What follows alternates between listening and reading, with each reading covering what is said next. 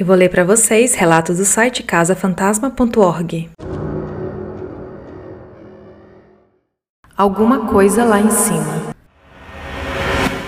Eu moro em um prédio perto de uma faculdade de São Paulo. É um prédio pequeno de dois andares, com vários apartamentos pequenos de um dormitório em cada andar, incluindo o térreo, que o dono aluga exclusivamente para estudantes de São Paulo e do interior. Todos do prédio se conhecem e são bem amigos. Esse prédio não tem elevador, já que só tem dois andares. Na verdade, existe um terceiro andar, mas que só tem uma sala enorme, que é usada como depósito. E é nesse depósito que se encontra o fantasma do prédio. Se bem que fantasma não estaria muito certo, está mais para demônio. O prédio tem várias regras, mas a que se dá mais ênfase é não entrar no depósito do terceiro andar, nem sequer abrir a porta. Ninguém sobe lá em cima. Aparentemente, essa entidade, fantasma ou demônio, que você preferir, deu uma boa dor de cabeça por muito tempo, até que alguém conseguiu trancar ele lá em cima, no terceiro andar. Parece que foi um residente que ficou aqui por um tempo, e dizem que depois que ele trancou o demônio lá em cima, ele falou que ia embora e que não voltava mais para o prédio.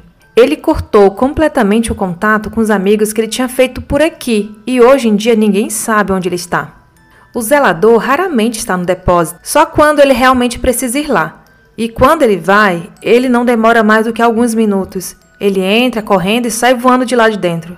Como nesse prédio é todo mundo estudante, eu sempre pensei que era mais uma história só para assustar os mais novos ou o pessoal que chega do interior, o que é bem comum aqui. Até o dia em que eu estava estudando com um cara que mora no segundo andar. O quarto dele fica bem embaixo de onde está o depósito. Nós estávamos quietos, estudando, quando eu comecei a ouvir barulhos no andar de cima. Eu olhei para ele e falei: Pensei que o zelador tinha viajado essa semana. Ele olhou para minha cara e falou: O Silva viajou. E quem está no lugar dele? Ninguém. Não tem ninguém cobrindo ele. Aí eu parei, pensei um pouco e arrisquei. E quem está lá em cima no depósito? O meu amigo parou de ler o livro, olhou para minha cara e falou: não é quem, é o que. Eu falei para ele esquecer aquele papo de demônio no depósito que comigo não colava. Ele perguntou quem podia ser, se o Silva, né, no caso que é o zelador, tinha a chave de lá e ele estava viajando.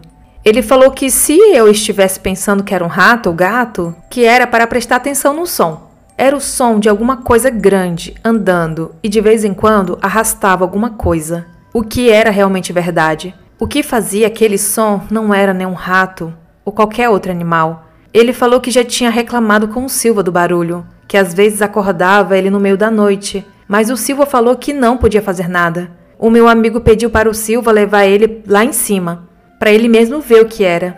Ele encheu tanto o Silva que ele acabou levando o meu amigo. Quando o zelador abriu a porta, o depósito estava completamente gelado. Dava para ver a respiração saindo da boca e era verão.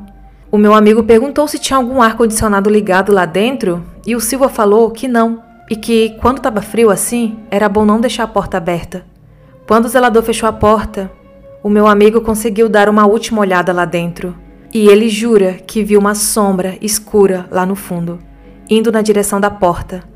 O Silva trancou a porta e foi embora enquanto ele ficou mais um tempinho lá para ver se ouvia algo. Quando ele estava virando para ir embora, ele viu a maçaneta da porta girar, bem devagar, como se tivesse alguém testando para ver se a porta estava destrancada. Depois que ele viu isso, ele saiu correndo e nunca mais voltou lá para cima. Eu já perguntei para o Silva e ele não gosta de falar sobre o que tem lá dentro. É muito difícil conseguir fazer ele falar alguma coisa sobre o assunto. A única coisa que ele repete sem parar é: Não é para ninguém lá em cima.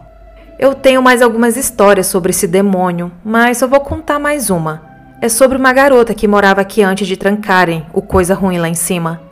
Parece que ela morava no apartamento que fica bem de frente para a escada que sobe para o terceiro andar. Numa noite de sábado, quase todos do prédio haviam saído para se divertir e só ela e mais alguns poucos ficaram lá. Ela estava no computador fazendo trabalho quando ouviu passos pelo corredor. Nada de anormal. Ela não era a única que tinha ficado no prédio. Mas então bateram na porta de um dos apartamentos vazios. Ninguém atendeu. Bateram na porta de outro. Também não tinha ninguém. Foram batendo de porta em porta. Ela era a única pessoa do segundo andar que tinha ficado. A essa altura, ela já estava meio assustada, achando que podia ser ladrão. Então bateram na porta do lado do apartamento dela. Ela ficou olhando para a porta, esperando baterem na porta dela. Mas, em vez de baterem, ela viu a maçaneta girando. Ela estava com o coração na boca. E então bateram na porta. Mas não foi como a batida dos outros. Nos outros apartamentos, parecia só que tinha batido com os nós do dedo. Na porta dela, parecia que estavam dando chutes com uma fúria incrível. A porta tremeu completamente. Ela correu para a cozinha. Da cozinha, ela podia ver a porta da frente. A luz lá fora estava acesa e ela podia ver a sombra dos pés de alguém pelo vão que vinha embaixo da porta. Um tempo se passou e quem quer que fosse ainda estava lá. Ela resolveu olhar pelo olho mágico, na esperança de que fosse alguma brincadeira idiota de alguém do prédio. Quando ela olhou, ela viu uma sombra escura e disforme na frente da porta dela, que tinha dois olhos vermelhos. Quando ela começou a olhar, a sombra estava longe da porta, quase na escada. Então ela começou a se aproximar, como se soubesse que a garota estivesse lá, na porta, olhando para ela. A garota soltou um grito que chamou a atenção do prédio inteiro. O pessoal que tinha ficado aqui saiu correndo para ver o que era e encontraram a porta aberta, com a garota desmaiada no chão, com duas marcas roxas nos pulsos, como se alguém tivesse agarrado ela com muita força. Ela falou que só se lembra de ter visto a sombra se aproximar da porta e de gritar. Depois disso, ela só lembra de estar todo mundo ao lado dela no apartamento. Sem falar que ela estava com a porta trancada e com a correntinha, e não tinha sinal nenhum de arrombamento. No dia seguinte, ela foi para a casa de uma prima dela que mora aqui em São Paulo e só voltou para cá para pegar as coisas dela. Depois disso que o tal cara trancou de algum jeito o demônio no depósito, eu nunca cheguei a ver nada, a não ser uma vez que eu dei uma de curioso e subi para o terceiro andar para ver se via alguma coisa. Quando eu encostei na porta, ela estava completamente gelada, como se a porta fosse um freezer industrial. Eu saí correndo de lá na hora. Bom, e é isso. Essa é a minha história. Mesmo não tendo visto fantasma, demônio, entidade, de novo, o que você preferir chamar, eu já tive provas o suficiente de que realmente tem alguma coisa naquele depósito. Eu não sei o que é, mas tem alguma coisa lá em cima. PS, eu não informei qual faculdade e qual prédio por questão de privacidade, e obrigada pela compreensão. Esse relato foi enviado pelo Walter de São Paulo.